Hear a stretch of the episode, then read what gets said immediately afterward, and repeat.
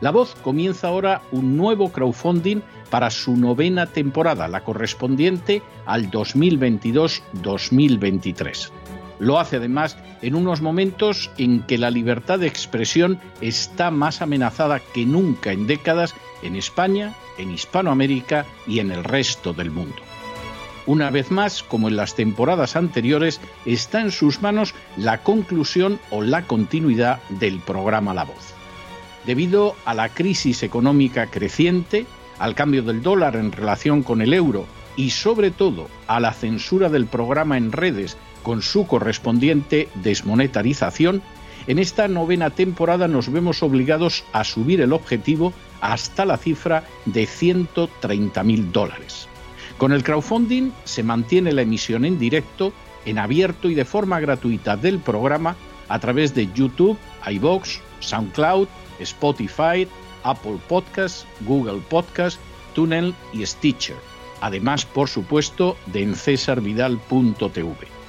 De hecho, es este crowdfunding el que permitirá poder seguir emitiendo en cesarvidal.tv, ya que sin la continuidad de la voz no puede haber continuidad de contenidos en ese canal televisivo. Si la voz, tras la conclusión de esta temporada, no pudiera regresar en el mes de octubre, quizá no sucedería algo tan grave. Una vez más, habría quedado de manifiesto como tantas veces a lo largo de la historia de las naciones hispanas, que para muchos es preferible quejarse, protestar o amargarse a enfrentarse de manera práctica con un problema concreto. No pasaría nada. La voz simplemente dejaría de emitirse por la sencilla razón de que no hay suficientes personas dispuestas a asumir el apoyo de su causa, que es la de la libertad y de la verdad la de la información independiente y la opinión rigurosa, la de la lucha contra las tiranías y contra aquellos proyectos que pretenden convertir en esclavos a los seres humanos. Si piensan que merece la pena seguir escuchando día a día la voz, son ustedes bienvenidos a la hora de contribuir al nuevo crowdfunding que permitirá que puedan escuchar este programa radiofónico una temporada más. Muchas muchas, muchas gracias por todo. God bless you. Que Dios los bendiga.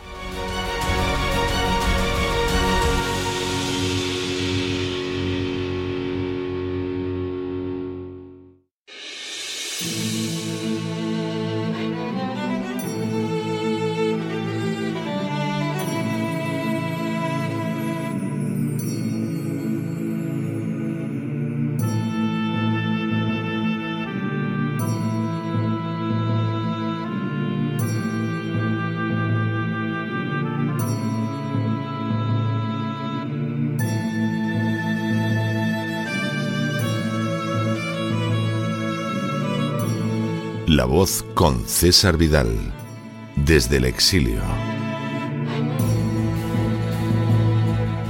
Muy buenos días, muy buenas tardes, muy buenas noches y muy bienvenidos a esta nueva singladura de La voz. Soy César Vidal, hoy es el martes 28 de junio de 2022 y me dirijo a los hispanoparlantes de ambos hemisferios a los situados a uno y otro lado del Atlántico y como siempre lo hago desde el exilio. Corría el año 931 a.C. cuando falleció el rey Salomón.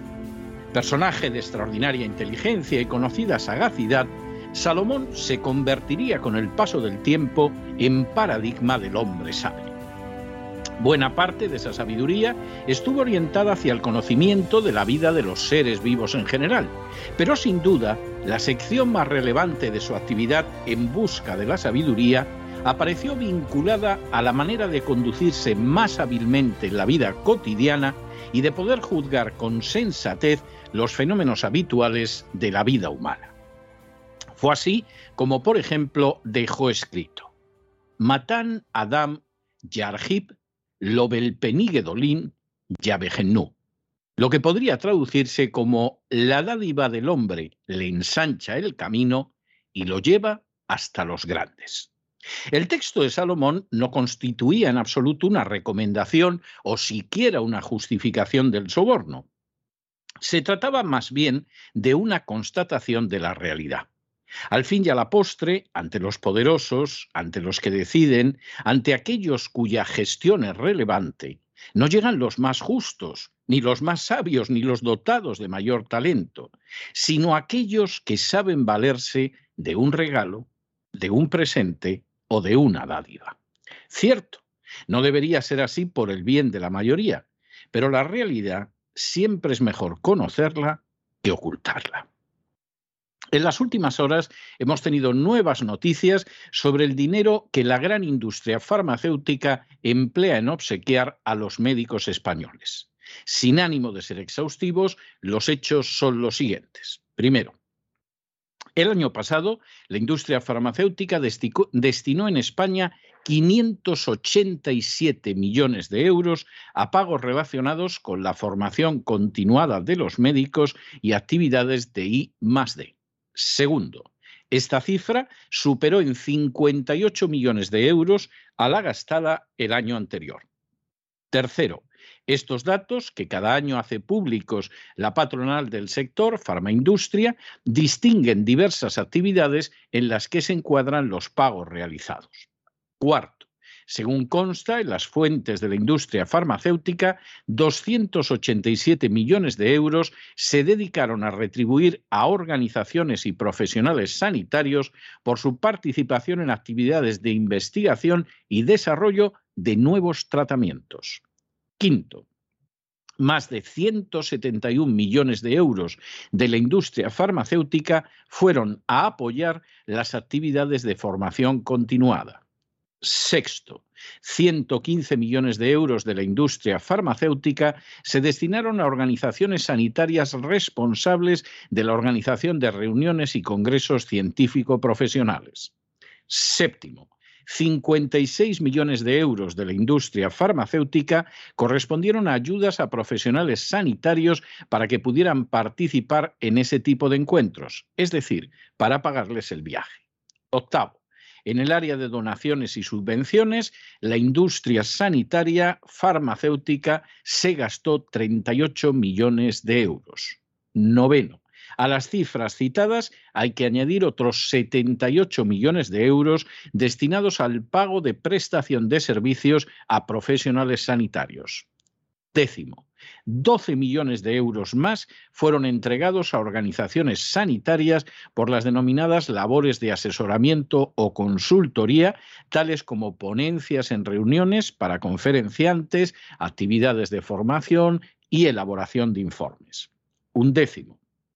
Las cifras que la industria farmacéutica entrega a los médicos solo han sido públicas desde el año 2015, revelándose una tendencia a crecer de año en año. Duodécimo. El dinero entregado a los médicos aparece en cantidades muy desiguales. Si en algunos casos se centra en el pago de informes o en el de viajes a congresos, en otros implica sumas privadas muy considerables. Décimo tercero. Por ejemplo, en el año 2017 hubo 18 médicos que en un solo año y solo de un laboratorio recibieron más de 50.000 euros. Décimo cuarto. Así, por ejemplo, la multinacional farmacéutica Bayer entregó 98.000 euros al doctor Jordi Bruce, mientras que la doctora María Victoria Mateos recibió casi 170.000 euros y el doctor Luis Puig más de 150.000. Y decimo quinto, de manera bien reveladora, los médicos que han recibido más dinero de la industria farmacéutica en España, por regla general, forman parte de la sanidad pública, es decir, tienen un poder relacionado con la compra de productos farmacéuticos, siempre, por supuesto, a cargo de las entidades públicas. La Big Pharma se ha ido consolidando a lo largo de los años como un inmenso monstruo económico que traspasa fronteras y que impone sus criterios lucrativos por encima incluso de los gobiernos nacionales. Hace apenas un mes, solo la resolución de las naciones africanas impidió que esa Big Pharma, a partir de la Organización Mundial de la Salud, fuera la que decidiera la política sanitaria de todas las naciones del globo. Postura, dicho sea de paso, que en la línea de la agenda globalista impulsaba el presidente de los Estados Unidos, Joe Biden. Sin embargo, el trabajo de las farmacéuticas, decidiendo las medicinas que hay que comprar, las enfermedades que hay que atender o los presupuestos públicos que hay que asaltar, no se limitan a la Organización Mundial de la Salud. Desde hace décadas, la Big Pharma es más que consciente de que el instrumento privilegiado para enriquecerse a costa de enfermos y de presupuestos públicos son los médicos, y en especial aquellos que tienen relación con el gasto presupuestario. Los médicos son invitados a congresos donde no solo se presentan los nuevos fármacos como si fueran la panacea que ha de comprarse, sino que además disfrutan de un gratis total en compañía de cónyuges y amantes. Los médicos reciben el encargo de realizar informes que no pocas veces no son sino un subterfugio para entregarles dinero que procede de la Big Pharma. Los médicos reciben en ocasiones sumas verdaderamente escandalosas sin que pueda percibirse otro motivo salvo el del que influyen en el gasto público. Y los médicos, en última instancia, encargan medicinas que no tienen suficiente base científica, disponen gastos que benefician de manera escandalosa a la Big Pharma, se someten como un solo hombre a las campañas de publicidad de las grandes industrias farmacéuticas y callan como sepulcros cuando los efectos de un medicamento, por ejemplo una vacuna, son muy distintos y muy distantes de lo que señala la propaganda oficial de la industria farmacéutica. Esos médicos deberían ser los primeros guardianes de la salud en una sociedad esos médicos deberían ser los primeros en denunciar los efectos secundarios de los fármacos. Esos médicos deberían ser los primeros en ahorrar a sus pacientes el consumo de dudosas medicinas que no pocas veces causan trastornos de salud que pueden desembocar en la muerte. Sin duda, hay médicos que cumplen con su deber, pero también los hay bien remunerados que son solo correas de transmisión de los intereses de la Big Pharma unos intereses que no pocas veces son siniestros e incluso criminales y que llegan a filtrarse hasta en los parlamentos y los gobiernos. No debería extrañarnos, porque una bata blanca, al igual que un uniforme o una sotana, no confieren de por sí honradez, decencia e integridad a nadie. No debería extrañarnos, porque una cuestión son los principios que deben regir cualquier ocupación y otra muy distinta la fidelidad que se les deba guardar. No debería extrañarnos, porque a fin de cuentas, como supo señalar Salomón, la dádiva, el regalo, el presente, la invitación con gratis total, el encargo de informes o las comisiones permiten que hasta los más poderosos abran las puertas y en un área de la vida como la salud, esa circunstancia puede implicar la desgracia de millones de seres humanos. Pero no se dejen llevar por el desánimo o la frustración. Y es que a pesar de que los poderosos muchas veces parecen gigantes, es solo porque se les contempla de rodillas y ya va siendo hora de ponerse en pie.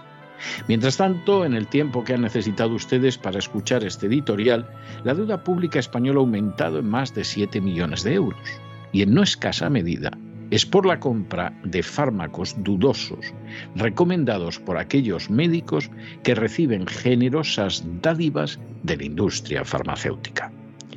Muy buenos días, muy buenas tardes, muy buenas noches. Les ha hablado César Vidal desde el exilio que Dios los bendiga.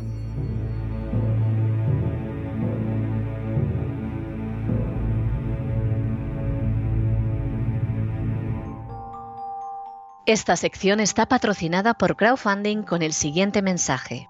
Nuestro Señor Jesucristo, el único Dios verdadero, es misericordioso y nuestro Salvador.